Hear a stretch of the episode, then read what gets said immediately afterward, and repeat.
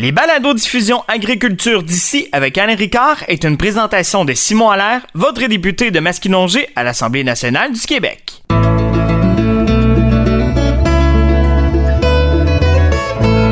Votre agriculture d'ici avec euh, Alain Ricard. Et pour cet épisode, nous allons parler d'agriculture d'ici, mais qui vient d'ailleurs.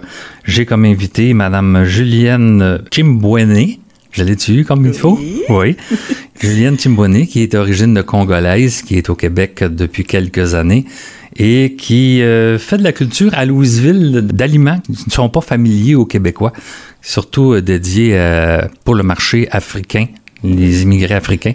Alors, euh, bienvenue, Madame Julienne. Oui, merci beaucoup, Monsieur Alain Ricard, de cette invitation. Au fait, euh, nous, on va parler de l'agriculture que nous faisons. Ce sont des légumes exotiques. Nous les faisons au Jardin Ricard depuis un certain temps. Donc, on avait commencé comme en 2013 pour expérimenter un peu. En 2015, le projet a démarré. Mais je voulais d'abord me présenter de mes origines, tout ça. Ben oui. D'où tu viens exactement et pourquoi le Québec tout d'un coup? Oui, c'est un peu long. On ne peut pas dire tout ça parce que nous, on a quitté le Congo en 2003. Donc, nous sommes venus ici au Canada depuis décembre 2003. Et on est rétabli à Trois-Rivières depuis ce temps-là. Nous sommes venus, moi et mon conjoint paterne, et puis on avait un enfant, mon, mon garçon, mon plus vieux. Il avait deux mois et demi. Alors nous sommes ici depuis tout ce temps, mais il fallait qu'on cherche comment trouver des légumes de chez nous. C'était pas facile. Et on les trouvait par hasard dans des magasins africains à Montréal. Il y en a qui nous disaient qu'il y en a un peu à Ottawa, mais c'était vraiment, on avait cet engouement de savoir ça vient d'où, ou bien on pouvait rencontrer des produits surgelés qui viennent d'autres pays africains, mais on ne sait pas c'est quand que c'était produit. Alors, euh, nous, on a eu l'idée de dire, mais on peut essayer quelque chose. Dans, avec une phase expérimentale, on a dit, bon, si on peut faire venir les semences d'Afrique, on va essayer ça ici pendant l'été. Parce que l'été ici est comparé à la période qu'on fait l'agriculture en Afrique chez nous. Donc, le deux mois où il faut maximiser vraiment le temps pour essayer de voir les plantes qui peuvent se développer pendant ce temps-là. Mais pourquoi le Québec spécifiquement? Parce que quand même, euh, tu voulais connaître la neige? Non, c'est pas tellement ça, parce que quand on quitte l'Afrique ou bien on quitte un autre pays, ça peut être la France, il y a les immigrants qui viennent de différents pays. Il y a une cause pour ça. Nous, on avait fui la guerre au niveau du Congo.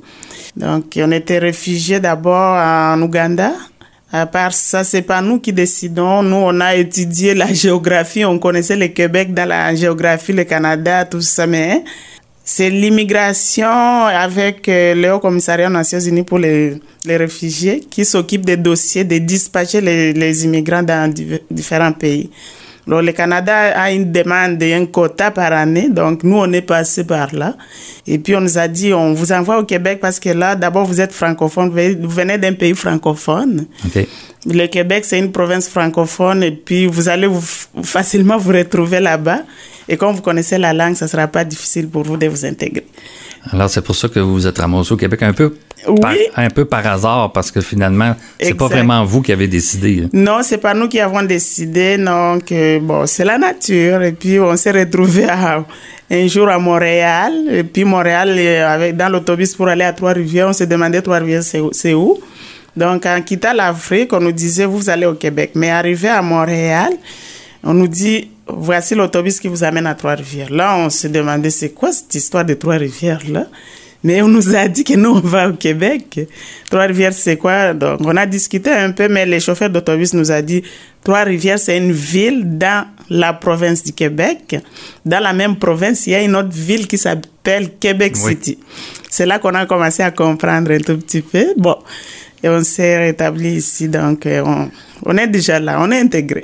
J'avoue que partir d'un pays aussi loin que le Congo, se retrouver réfugié et se faire expédier finalement à Trois-Rivières, ça peut être un petit peu euh, stressant. Oui, ça n'a pas été facile. Je pense il n'y a pas longtemps, si longtemps que ça, j'ai donné une petite sorte de conférence pour, dire, pour dire là où je travaille, à la maison des grands-parents de Trois-Rivières. J'avais essayé d'animer des expliquer les parcours d'un immigrant Comment on peut partir de chez soi pour un monde inconnu il y a différentes raisons qui font que les gens immigrent. Il y a les gens qui immigrent par plaisir, il y a d'autres qui immigrent parce qu'ils sont en insécurité, il y a d'autres qui disent, bon, je vais chercher des conditions de vie meilleures ailleurs. Mais nous, c'était vraiment pour essayer d'échapper aux atrocités. Alors, on va revenir à notre sujet principal. Oui. Franchement, euh, c'est quand même euh, un exploit de partir de si loin et de se retrouver ici au Québec et dans la neige. Surtout. Exactement. surtout, on est venu en décembre 2003. C'était directement la neige. Donc, c'était le contraste des températures. On quitte les températures les plus chaudes pour se ramasser dans des températures extrêmement froides. C'était quelque chose. Ça prend un petit temps d'adaptation. Oui. Là, vous faites de la culture, mais euh, vous avez commencé le tout euh, quand vous êtes arrivé. Vous n'avez pas commencé à faire cette culture-là tout de suite. Je, crois que vous avez entendu parler qu'il y avait des récoltes de haricots à Louisville. C'est un aliment que vous consommez au Congo. Exact. Alors, euh, comment vous avez entendu parler de ça? C'est du bouche à oreille? Oui, c'est du bouche à oreille parce que nous, en arrivant à Trois-Rivières, on avait rencontré quelques trois familles qui étaient déjà arrivées avant nous. Et puis un jour, on arrive chez, dans une famille, on nous sert des haricots frais. Là, on a posé la question, de, on a demandé ce qui vous ça vient d'où ça? C'est qui qui vous a vendu ça? Ou bien vous les avez Est-ce que c'est venu d'Afrique? Ou c'est quoi? Ils disent oh non, on en a ici au Canada aussi. Il y a une ferme à Louisville chez Monsieur Ricard. C'est là que nous on est parti récolter ça. Nous, on s'est renseigné tranquillement et puis à un moment donné, on avait l'information qu'on peut venir chez Pierre Ricard pour essayer de demander si on peut cueillir moyennant une somme, je sais pas, c'était vraiment, au départ, là, c'était pas dispendieux. Là, c'est à la livre, je crois. Là. Non, c'était pas à la livre. On nous donnait seulement une poche. Vous allez au champ, vous payez. En tout cas, quand vous avez fini de cueillir, vous venez, vous montrer votre poche. Et puis, on vous dit, vous devez payer autant. C'était comme ça. J'étais venue d'ailleurs un jour avec trois autres madames. On a cueilli les haricots et puis on a trouvé que dans la, chez les jardins Ricard, il y avait des courges, il y avait des citrouilles, il y avait tout ça. On a dit, mais tout ça, ça se mange chez nous, c'est tous les feuilles là. On avait essayé de demander à Pierre si on pouvait en cueillir un peu. Il avait dit, non, il n'y a pas de problème. C'est de que nous, on ne connaît pas ça. On a cueilli, donc nous, on a trouvé que c'est de la manne pour nous parce qu'on ne s'attendait pas à ça tous les mois qu'on avait déjà fait ici, donc on avait déjà fait comme 3, 4 ans sans connaître si ça existe. Puis d'un coup, paf, on découvre ça. Donc c'était quelque chose d'impressionnant. Et c'est là que c'est parti tranquillement qu'on a eu des connexions avec les jardins c'est un peu comme de l'autocueillette de fraises, mais là, c'est de l'autocueillette de haricots. Exact. Et je peux vous dire, pour avoir été témoin, qu'il y a des centaines de personnes d'un peu partout au Québec qui viennent récolter des haricots sur la ferme. Exactement. Ça, c'est parti tranquillement de bouche à oreille. Et puis, nous, quand on a commencé à développer maintenant la, la culture des légumes exotiques, c'est là que, de, toujours de bouche à oreille, les gens étaient informés qu'il y a ces légumes aussi là-bas. Mais le départ de ta culture exotique, ça a commencé comment? Mon conjoint étudié en développement régional à l'ICO et quand il faisait ses recherches pour la, au niveau de sa maîtrise, il visitait les fermes pour les politiques rurales, de la ruralité au Québec. Alors, c'est là qu'il rencontrait différents fermiers, il jasait avec eux comment ça fonctionne. Mais nous, étant donné qu'on avait déjà rencontré M. Ricard Pierre, et puis qu'on savait que, bon, il fait la culture des haricots, nous, on venait payer les haricots, c'est là que Paterne l'a approché pour essayer de demander ce que vous pouvez nous donner un petit lopin de terre pour faire des recherches afin de vérifier si les légumes africains peuvent peuvent euh, S'ils étaient adaptés au climat finalement. S'ils sont adaptés au, climat d'ici. Là, on a eu quelques semences qui sont venues d'Afrique, bien sûr. Alors, on a essayé d'expérimenter ça avec les petits lopins de terre que Pierre nous avait donnés. Les semences, ils venaient d'Afrique? Oui, on, ne savait pas s'il y a des amarantes ici. S'il y a des amarantes au niveau du Québec, ce sont des amarantes sauvages. Non, nous, on a des, des variétés améliorées qui viennent d'Afrique. C'est là on a, bon, on a essayé de, petits, de petites semences. Ça poussait. Sauf que nous, on a remarqué que c'est la mauvaise herbe qui précédait même la pousse des mm, légumes. Oui. Ce qui nous a un peu coûté les yeux de la tête. Mais on a travaillé fort pour essayer parce que nous, on fait tout à la main. Oui, c'est du sarclage manuel. Comme là, cette année, il y a- il y, a manuel. un petit bout, vous avez échappé le champ, là. Oui. Il y a plus de mauvaises herbes qu'il y a d'amarante. C'est pas évident, c'est du travail. Et puis, c'est comme, je, je dirais, c'est bio. Ce qu'on fait, c'est bio. On n'a pas utilisé les herbicides pour ça. Donc, on les fait minutieusement à la main. C'est pour cela qu'au début, c'était, c'était difficile. Mais avec le temps, on a trouvé que, bon, Pierre avait augmenté. On avait de- demandé de qu'il augmente. La, la grand, superficie pour Ouais. que ça soit plus diversifié. Et puis parce qu'on diversifiait aussi les, les variétés de légumes. Là, juste pour donner une idée aux gens de l'amarante, c'est Ouais. un peu comme de la salade. Oui, amarante, c'est comme de la salade. D'ailleurs, les Haïtiens appellent ça épinard. Je sais pas pourquoi. Mais ça pousse un peu comme la petite, ce que vous avez dans vos jardins, la petite salade verte là, qui pousse, que vous coupez à toutes les deux semaines, qui repousse. Là. oui. C'est un peu le même principe. là. Oui. L'amarante, elle repousse, vous la coupez les feuilles et elle repousse. Oui, l'amarante eh ben, pousse et puis, bon, en tout cas, c'est dans les 30 jours qu'on a directement la production. Mais si vous coupez la tige, il va encore développer d'autres branches. Et au bout d'une semaine ou deux, vous récoltez encore. Sauf que pour le moment, étant donné qu'on n'a pas assez de temps, nous, on arrache, on coupe directement, puis on peut encore faire cultiver, puis on, on ressème. Quand tu dis que tu manques de temps, vous manquez de temps, c'est parce que vous c'est surtout vous manquez de main-d'œuvre, aussi. Ça, c'est l'affaire la plus compliquée. On manque de main-d'œuvre comme Ça partout demande- au Québec. Ça demande beaucoup de sarclage et de travail manuel. C'est ça, c'est pas tout le monde qui accepte au niveau d'ici d'aller travailler au champ. Vous-même, vous savez, il y a Pierre qui a l'expérience parce que tout le temps que je viens chez Pierre, ce sont des Mexicains qui travaillent chez Pierre. Mais ici, À on- l'exception de quatre ou cinq, là. Exactement. Il y en a quelques personnes qui se joignent à eux, mais la majorité des fermiers ici, même partout, il y a, s'il n'y avait pas de Mexique, je ne sais pas si on mangerait au Québec. Je trouve que partout, il y a toujours des Mexicains, des Guatémaltèques. Nous, avec notre projet, on n'a pas assez de moyens pour faire venir des gens de la main-d'œuvre comme ça. C'est qu'on a- on doit faire tout pour chercher des gens au niveau d'ici, mais pour les trouver, c'est pas aussi évident. Là, on, on a parlé de l'amarante, mais Ouais. tu m'as parlé aussi de l'aubergine. Mais c'est Oui. pas l'aubergine qu'on connaît ici non plus, la grosse aubergine mauve, là. Non, on peut développer l'aubergine mauve, sauf qu'on ne met pas beaucoup d'énergie là-dedans. Il y en a un peu, mais nous, on fait les aubergines, les petites aubergines euh, exotiques. Vraiment, ça vient d'Afrique, ça vient du Congo, ça peut venir du Sénégal. C'est des semences, des aubergines connues par les Africains et convoitées par les Africains. Ce sont des petites aubergines qui sont beaucoup plus petites que les aubergines qu'on connaît ici. Exactement. Il y en a différentes couleurs. On a la couleur verte, on a la couleur blanche.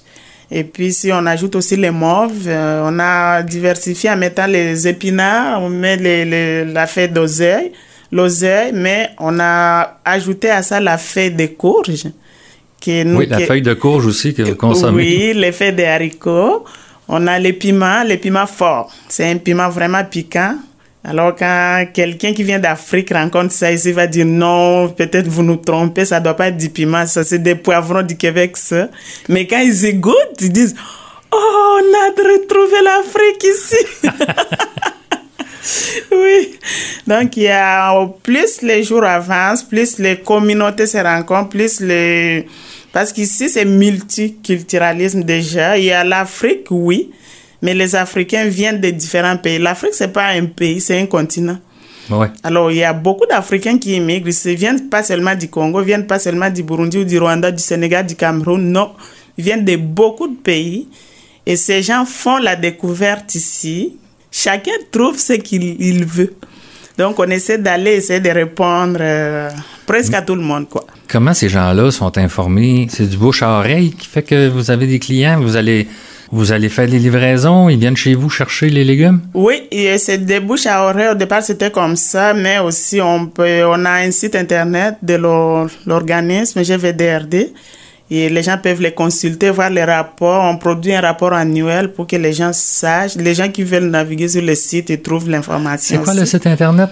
Et- et GVDRD, donc Groupement volontaire pour le développement durable Nord-Sud.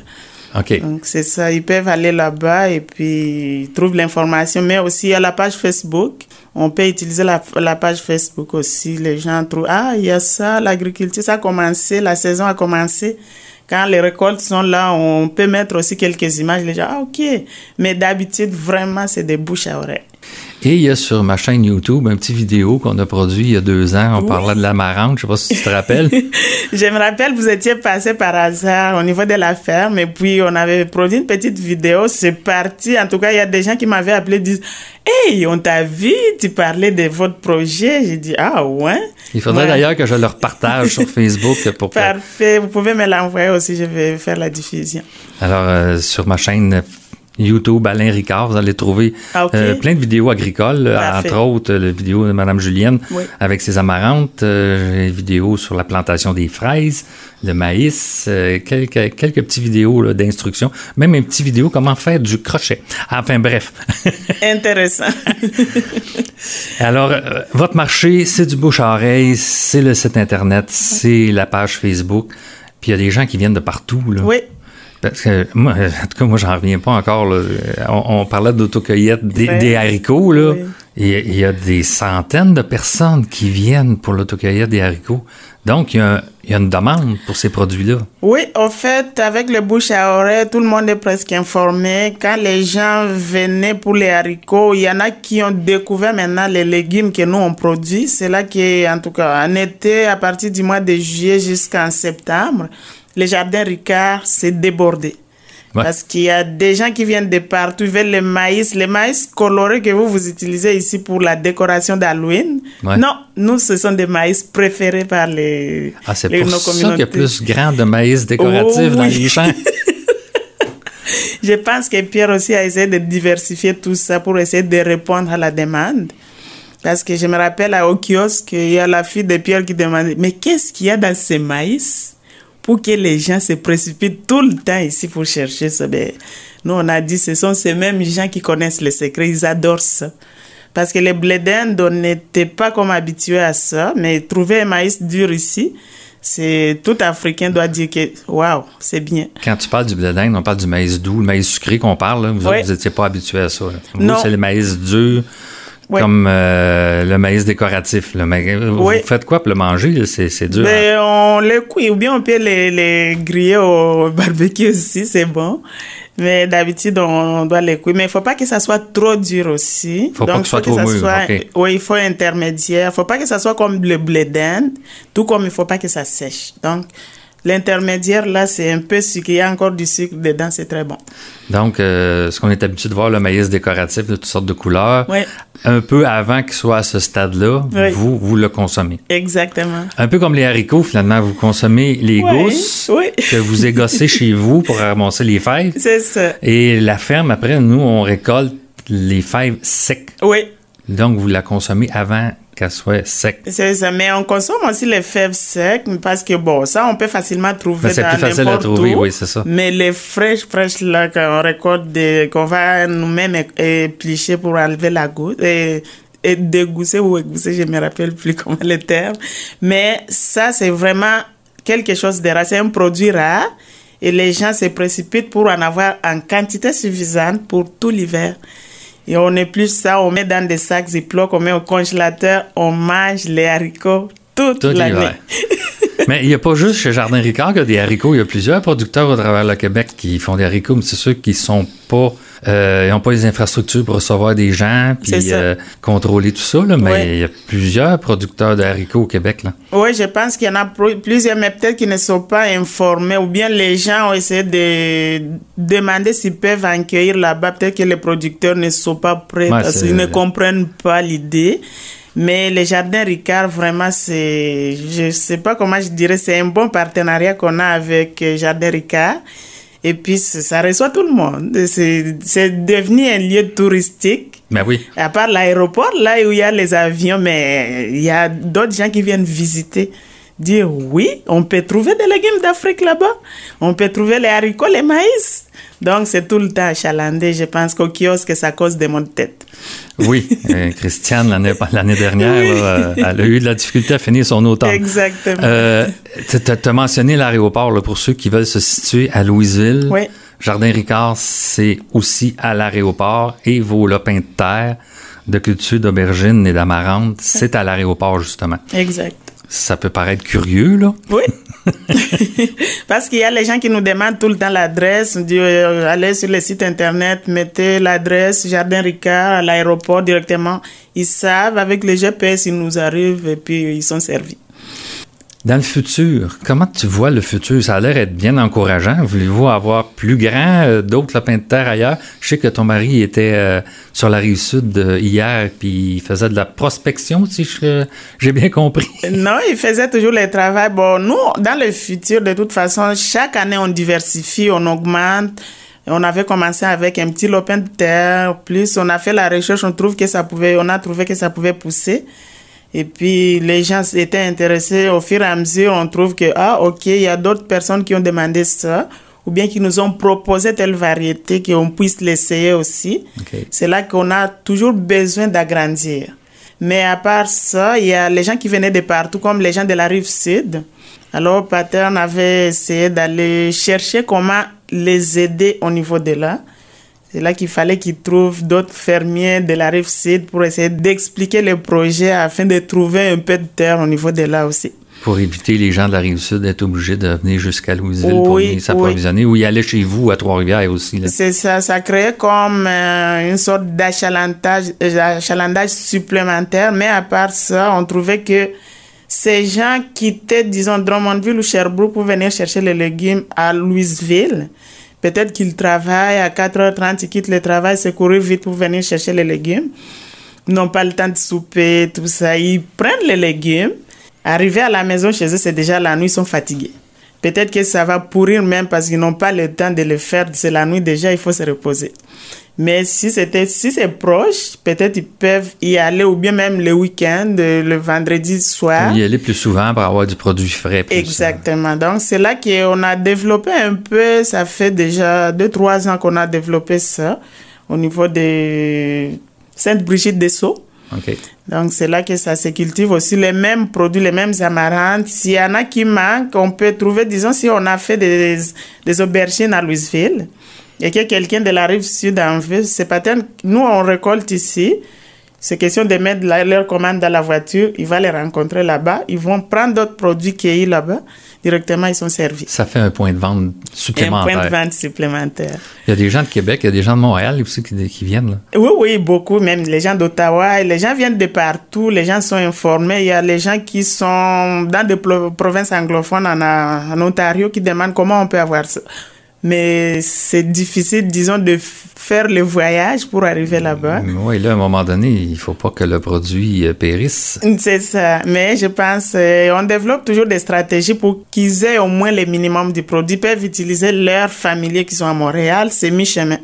Donc, s'ils viennent, les gens de Montréal viennent acheter, prendre les produits ici ils arrivent à Montréal. L'autre qui quitte Ottawa va prendre à partir de Montréal. C'est correct. OK, il y a un point de dépôt à Montréal. Oui, on peut avoir des points de chute aussi. On dépose là, les gens viennent euh, se ravitailler. Comment on fait pour vous rejoindre d'abord le site Internet? Avez-vous un numéro de téléphone? Ou bien non, c'est autant pas le, donner pour pas vous faire déranger toutes les 10 minutes? En fait, c'est toujours Pattern qui prend les commandes parce que d'habitude, moi, je travaille à temps plein. J'aide quand je suis en vacances ou bien le, quelques week-ends. On a aussi une vie familiale chargée. on a quatre enfants. Mais on se demande quand même, on essaie de d'y mettre beaucoup d'énergie quand même pour que les gens puissent être servis, puissent avoir des légumes. Et Patern est toujours permanent. Donc, son numéro de téléphone, c'est le 89 244 6870. Monsieur Patern Mirindi, le président général, c'est le PDG pour l'organisme. Il se dévoue pas mal. Oui, il est dévoué. En tout cas, lui, c'est tout le temps. Il est là tout le temps. Le matin, il part le matin, revient le soir tout ça avec il a cette passion là il a développé cette passion au niveau d'ici pour essayer d'aider les communautés dans les besoins de ces légumes je crois qu'on en a fait le tour. Ça me fait un grand plaisir de t'avoir reçu aujourd'hui. Moi aussi et euh, au plaisir d'aller faire un tour à la ferme Jardin Ricard à l'aéroport pour aller vous rencontrer. Au fait, moi je vais même, j'y vais là-bas pour rejoindre les gens qui travaillent parce que je dois travailler aussi avant d'aller chercher ma fille à la garderie. Donc, là, tu t'en vas là, là. Je m'en vais là tout de suite. il y a du sarclage à faire, il y a de la récolte à faire, donc euh, on est... On est Mais la récolte, c'est de quelle date à quelle date? L'amarante, c'est pas. C'est-tu commencé? L'amarante commence d'habitude vers le 30 juin et puis on peut continuer jusqu'au mois de juillet. Tout comme si on sème les amarantes d'automne, il y en aura jusqu'en septembre. OK. L'aubergine, elle, n'est pas prête encore. L'aubergine n'est pas prête. L'aubergine, c'est fin juillet, début août que ça commence. Vraiment, c'est au mois d'août.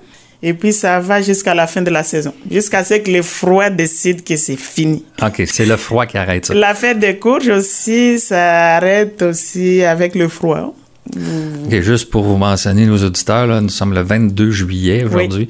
Les aubergines, ça va arriver dans quelques semaines. Exactement, parce que ça commence à... Ça fleurit déjà, ça produit déjà des petits fruits.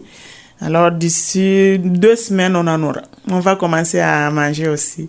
On a regretté à cause de la COVID qu'on n'a pas fait nos séances de dégustation à Masquinongé.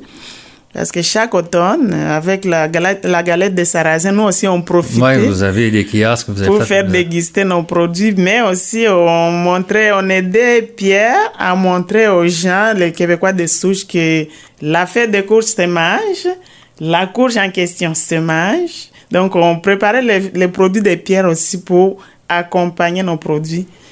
C'était pour faire déguster la courge, la fête des courges, les amarantes, les aubergines, tout ce qu'on fait dans les jardins Ricard. on a eu des portes ouvertes il y a quelques années. L'année mm-hmm. dernière, on n'a pas eu, mais quand on arrivait à l'aéroport autour de vos aubergines et de vos amarantes, les gens étaient très intéressés. Exact. Vous aviez préparé des dégustations au kiosque et tout. Là. Vous avez fait découvrir des belles choses oh aux, gens. Oui, j'adorais cette période où on voyait les gens voyager avec des trailers au niveau du champ pour aller voir les citrouilles et récolter le maïs. Et puis ils venaient chez nous, ils étaient très curieux pour voir ça. Nous, on ne fait pas seulement ça pour, euh, pour seulement manger mais ça des propriétés médicinales, comme la fée de, de, l'amarante, c'est très riche en fer. Et puis les aubergines aussi, c'est très riche en teinture de belladone. Ça aide beaucoup pour l'estomac et pour la régulation du cholestérol. C'est un peu comme le sarrasin, finalement. Le sarrasin a beaucoup de fer. Exactement. Et ça régularise le cholestérol. C'est ça, ça se complète à Louisville.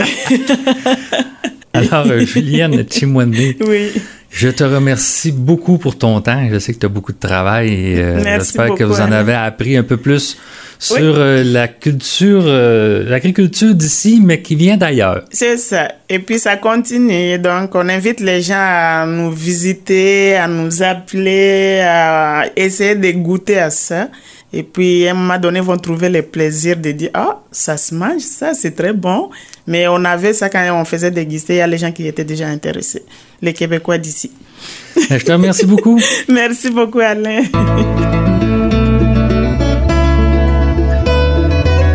Ce balado-diffusion est une présentation de Simon Allaire, votre député de Masquinongé à l'Assemblée nationale du Québec.